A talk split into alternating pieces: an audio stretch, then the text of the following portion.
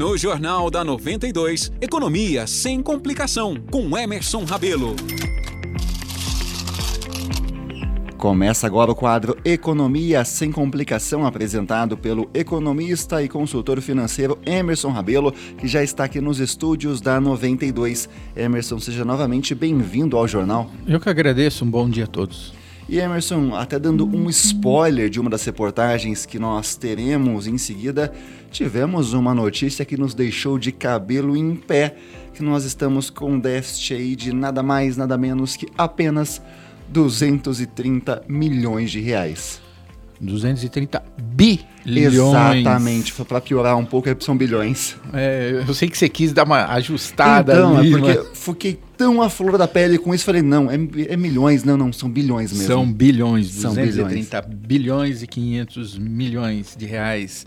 Né, foi o segundo pior resultado histórico, né, desde que tem essa medição. Só perdeu para 2021, que foi o período da pandemia, né, onde as empresas tiveram que paralisar praticamente produção, arrecadação caiu muito, entrou aqueles auxílios do governo para manutenção de empregos né, e uma série de coisas. Mas é uma coisa muito preocupante. Tá? E aí isso se chama-se déficit primário.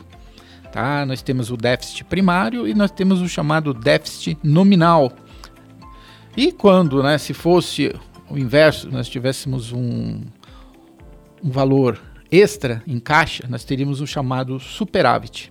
Tá? Mas o que, que é o déficit primário? Né? Então, para os nossos ouvintes entender.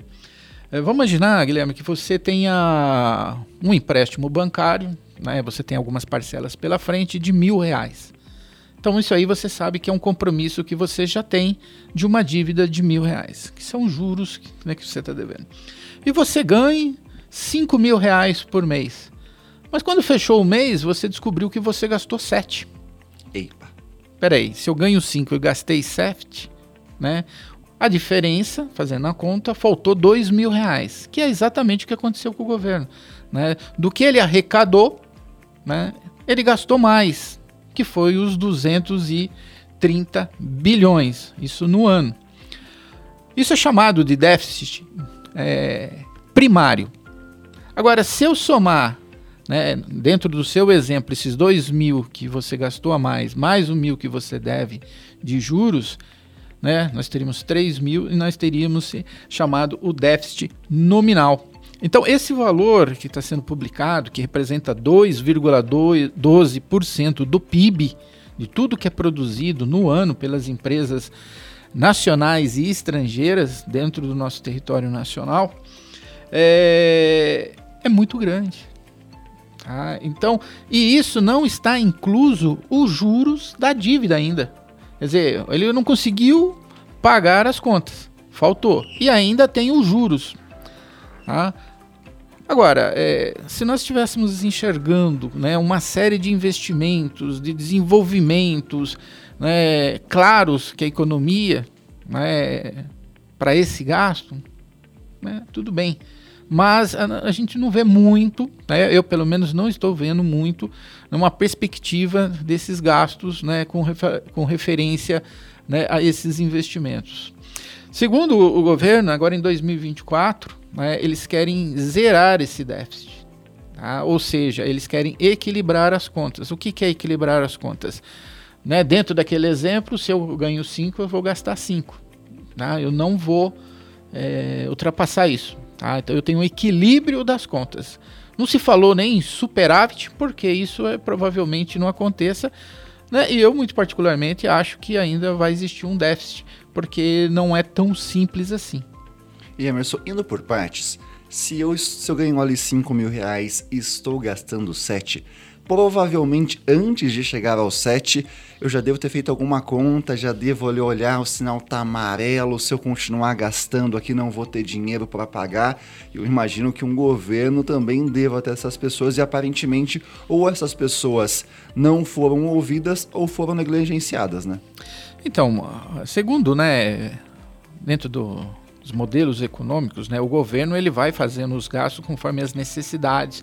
Porque quando a gente fala de gasto, o governo está pagando tudo, desde folha de pagamento, o INSS, aposentadoria, os gastos com viagens, né, é, é tudo relacionado aos gastos do governo.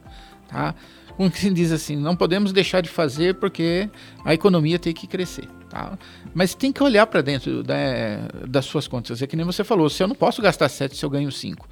Tá? Mas o governo, né, no, no, nosso caso, pessoas físicas, né, se você gastou mais, você vai ter que dar um jeito, você vai ter que parcelar novamente, fazer um novo financiamento, que é o que o governo faz também. Esse, esses 230 bilhões, tá, eles foram é, pagos, porque foram gastos, né, através do quê? De emissão de títulos públicos. O que, que é um título público? É como se fosse um cheque um desconto lá na frente, você compra e recebe um juro. São os investimentos que nós fazemos aí atualmente no mercado financeiro. Ou mesmo o governo pega esse dinheiro emprestado das instituições financeiras. Ou seja, aumentando a dívida e aumentando os juros. Então, mesmo que o governo né, ele arrecade mais, os juros também aumentaram. E eu fico preocupado porque toda vez que o assunto é juros sobre não pagamento, para nós, pessoas simples, réis mortais, a notícia nunca é boa, simboliza menos dinheiro no bolso, menos poder de compra. Já quando a gente pensa em governo endividado, Emerson, como que isso reflete na nossa vida no geral? Então, quando ele vai falar né, que vai fazer um equilíbrio nas contas, ou ele vai é, fazer que não existe esse déficit, né, no caso, que é a promessa do ano, né? O governo está trabalhando para isso, vamos acreditar que ele faça isso. Como que o governo conduz isso? Ele tem que arrecadar mais. Se ele continuar gastando do jeito que está, ele tem que arrecadar mais. E como que o governo arrecada mais? Se as empresas estivessem né, em pleno vapor né, de vendas, produ produção, essas coisas, uh, os impostos, né, os tributos arrecadados talvez dariam conta de tudo isso. Se isso não ocorrer, não tiver esse estímulo da economia para aumentar a produtividade e a arrecadação, tá? muitas das vezes vai ser ou reduzindo incentivos, reduzindo investimentos que talvez é, de infraestrutura, hospitais, ponte, asfalto, sei lá, o, o que o governo estaria previsto, cortando verbas, né? É, de parlamentares que talvez iriam para alguns municípios, que ocorreu recentemente, né, ou aumentando o imposto mesmo. Ou seja, não vi nenhum cenário minimamente positivo para a gente. É, nós temos que acompanhar, ver né, o, o desenrolar disso, né, não é do dia para a noite, as medidas que o governo está fazendo. Agora, uma outra alternativa né, é fechar as torneiras e também conter os gastos. E Emerson, nesse cenário tão caótico, para não dizer outra coisa, olhando para a nossa economia, principalmente para esse ano, eu imagino que o jeito é nós, réis mortais, fechar um pouco a torneira, segurar um pouco a mão para não ser surpreendido por nenhuma medida governamental ou por nenhuma ação e reação do mercado que venha acontecer a partir desses movimentos que vem acontecendo. Então, esse é o primeiro pensamento que vem né, para nós pessoas físicas, né? Olha, vamos segurar. No momento que nós fazemos isso, nós estamos travando a economia. Aí piora tudo. O governo não vai arrecadar. Não arrecadando, o que, que acontece? Não consegue cumprir o que está sendo prometido de pelo menos equilibrar as contas. Porque a economia ela é movida pelo consumo.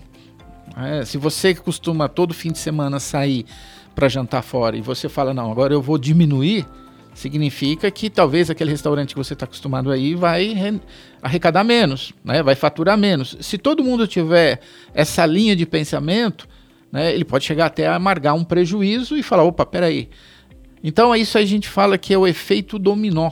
Né? Todo mundo pensando desse jeito, opa, vou segurar, né? a economia ela não vai crescer. E aí o governo tem que, vamos dizer, fechar mais ainda as torneiras ou aumentar a parte tributária.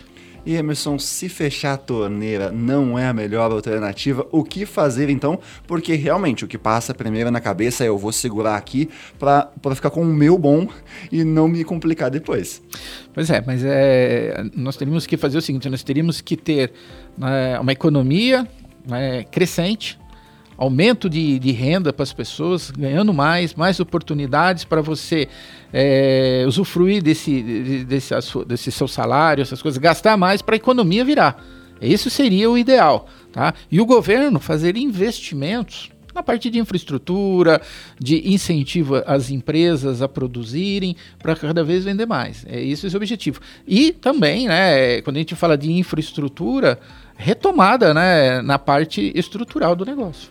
Vamos ficar de olho nas notícias. Toda terça-feira a gente traz atualizações aqui para o nosso ouvinte, porque confesso que eu fiquei bem preocupado e bem atento agora a tudo que envolve esse cenário, viu, Emerson? É, nós temos que, né, vamos dizer assim, acende uma luz de atenção, tá?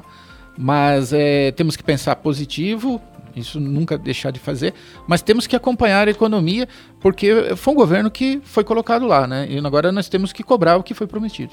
E você, ouvinte da 92, está com dúvidas sobre as novas diretrizes orçamentárias, sobre o déficit ou como atuar no mercado, abrir seu próprio negócio em 2024? Manda uma mensagem aqui para o Jornal da 92. O nosso WhatsApp é o 19 99823 3516. É só o ouvinte mandar uma mensagem que a gente busca a resposta para ele, né, Emerson? Na, na, no próximo encontro, a resposta será falada ao ar. Exatamente, então pode mandar uma mensagem para a gente. Então, Emerson, gostaria de agradecer a participação por trazer luz a esse tema tão importante. Vamos aqui ficar de antenas bem atentas para toda a movimentação que vem do mercado e, se Deus quiser, que esse déficit acabe e a gente tenha uma economia ali em ebulição novamente. Se Deus quiser, e vamos torcer e vamos acompanhar. Então, Emerson, até semana que vem. Até semana que vem.